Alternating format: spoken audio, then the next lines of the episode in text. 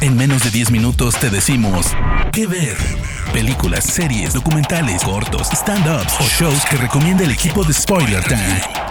¿Qué ver? Buenas, buenas amiguitos de Is Spoiler Time. Es tiempo de una nueva recomendación en menos de 10 minutos. Mi nombre es Marisa Cariolo, arroba cariolísima en Twitter, y vamos a hablar esta semana de Julie and the Phantoms, una serie de nueve episodios que ya pueden ubicar en la plataforma de Netflix. Antes de adentrarnos en la historia de esta serie, vamos a hablar de un poquito de quién está detrás de la realización de la misma. Entonces vamos a hablar de Kenny Ortega, el coreógrafo y el director de las franquicias de High School Musical y Los Descendientes. Y no es gratuito que hablemos sobre estos dos productos en particular, porque justamente esta serie va a tomar un poquito de cada uno de estos dos universos. De la parte de High School Musical vamos a tomar obviamente toda la parte musical y los cuadros musicales perfectamente sincronizados y con canciones inolvidables y todo el universo que tiene que ver con la prepa, con el estudio, con los grupos de los famosos, los no tan famosos, los populares, los no tan populares y esa, ese tema que es tan común en todos los coming of age, sobre todo norteamericanos, pero que también se terminaron haciendo una temática mundial.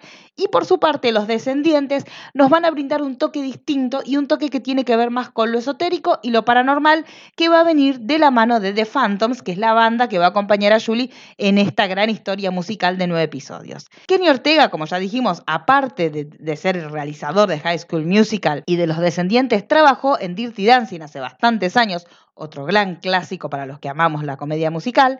y también fue parte de la gira de Cher, la gira de Miley Cyrus en su etapa de Hannah Montana, y fue inclusive el coreógrafo de Madonna en, su faceta de Material Girl. Así que tenemos bastantes datos para entender que él sabe sobre todo lo que es una carrera musical y lo que son giras, porque inclusive también trabajó coordinando la gira de Michael Jackson. Así que estos, estos datos no son menores al hablar sobre el tema y el tono que va a tener esta serie. Recordemos que tanto Kenny Ortega como otros grandes realizadores firmaron convenios para crear contenidos que sean exclusivos de la plataforma de Netflix, así como en su momento lo está haciendo Ryan Murphy con los próximos estrenos que él va a tener. Kenny Ortega con esta serie hace su arribo dentro de la plataforma, pero obviamente que él va a prometer nuevos productos para este contenido. Lo cierto es que todos los productos que planea Kenny Ortega inicialmente son bastante pequeños en cuanto a la proyección, pero luego por el éxito y por la aceptación que tienen por la gente terminan extendiéndose. Pasó con High School Musical, que inicialmente iba a ser una sola película, una TV movie, que terminó teniendo tanta aceptación por un grupo etario particular que se convirtió en una saga cinematográfica y luego en una serie. Lo mismo ocurrió con Los Descendientes, que en un proyecto inicial iba a ser simplemente una TV movie y terminó siendo una saga cinematográfica y también una serie, y la idea, obviamente, de Kenny Ortega en este nuevo proyecto que él afronta a los 70 años es que ocurra lo mismo con Julie and the Phantoms, que inicialmente sea una temporada, pero posiblemente se extienda a más temporadas y no solo eso, ¿quién les dice que no pueda llegar a ser una película? ¿Qué ver? Ahora sí, hablemos un poco de qué se trata esta serie en particular, que es muy, muy interesante. La historia nos va a hablar justamente de Julie, que es una niña que acaba de perder hace muy poco tiempo a su madre. Su madre estaba muy relacionada con el universo de la música, era una compositora, y ella trata de reencontrarse y buscar la manera de volver a encontrarse con el amor de su madre, que hoy por hoy esa ausencia le duele muchísimo y la lastima muchísimo, y lo que ella siente justamente es que cada vez que ella toca música, o escucha música o se relaciona con el universo de la música, esto le recuerda la ausencia de su madre. Entonces está en una especie de traba en cuanto al artístico, justamente porque no encuentra la manera de relacionar armoniosamente el amor que ella siente por su madre, la ausencia obvia que ella tiene y el amor que también siente y la vocación que ella también siente por la música. Entonces, el conflicto de Julie va a pasar por ahí, además de los conflictos típicos de cualquier adolescente norteamericano y mundial.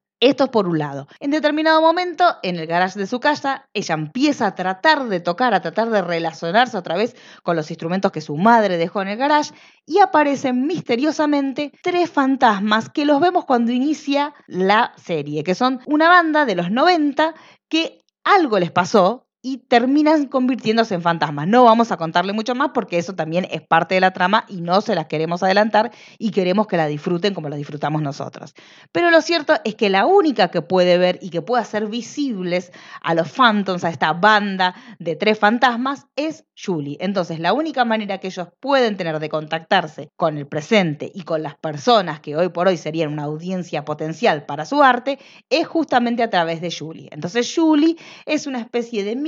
que tiene que lograr, a través de la música, corporizar a estos tres jóvenes que tenían una fuerte vocación, al igual que Julie, y que amaban la música, al igual que Julie,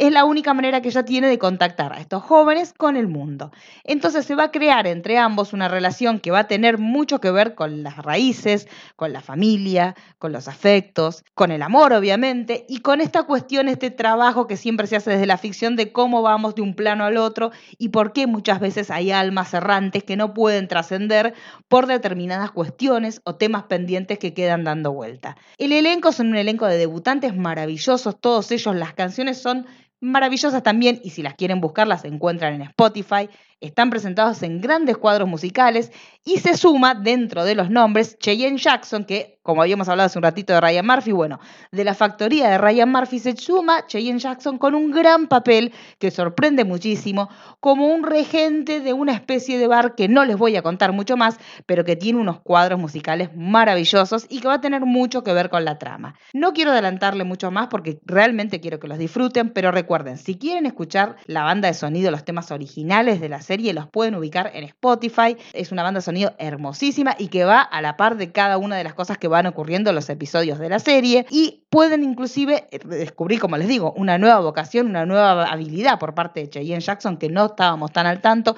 y que me extraña que no haya explotado demasiado de Ryan Murphy. Y como último dato les podemos decir que la serie fue grabada en Canadá. Para los que son muy detallistas, posiblemente puedan darse cuenta que ciertas cuestiones que tienen que ver con la reproducción de escenarios de Los Ángeles uno nota que no son efectivamente este, como lo uno conoce, este, con lo que es el Walk of Fame. Por ejemplo, si ustedes buscan ahí se van a dar cuenta que hay algunas cositas que uno se da cuenta que no es el lugar. Pero fuera de esto es una gran serie, es un gran musical. Para los que aman los musicales, obviamente va más enfocado a los adolescentes, pero aquellos que fueron adolescentes en la época de High School Musical y quieren buscar algo similar en cuanto al enfoque y a la manera de presentar temas propios, no va a haber muchos covers acá. De hecho, todos los temas que están en, la playlist y los temas que se ven en los episodios, la mayoría son temas, o sea, todos son temas propios y va a haber obviamente algunos temitas sonando por ahí para los noventosos que sean más nostálgicos. Así que la recomendación es esa. Julian de Phantoms, una nueva versión de una serie en su momento de, de Nickelodeon de Brasil, que ahora la van a poder ver en Netflix y esperemos que con la buena recepción y las buenas críticas que ya está recibiendo, pronto pueda recibir una renovación para que podamos seguir con estas historias de Julie y su banda de fantasmas dando vuelta por las calles de Los Ángeles. Mi nombre es Marisa Cariolo, arroba y obviamente en mis redes y en las redes de spoiler van a encontrar mucha más información sobre esta serie imperdible. De parte del equipo de Spoiler Times,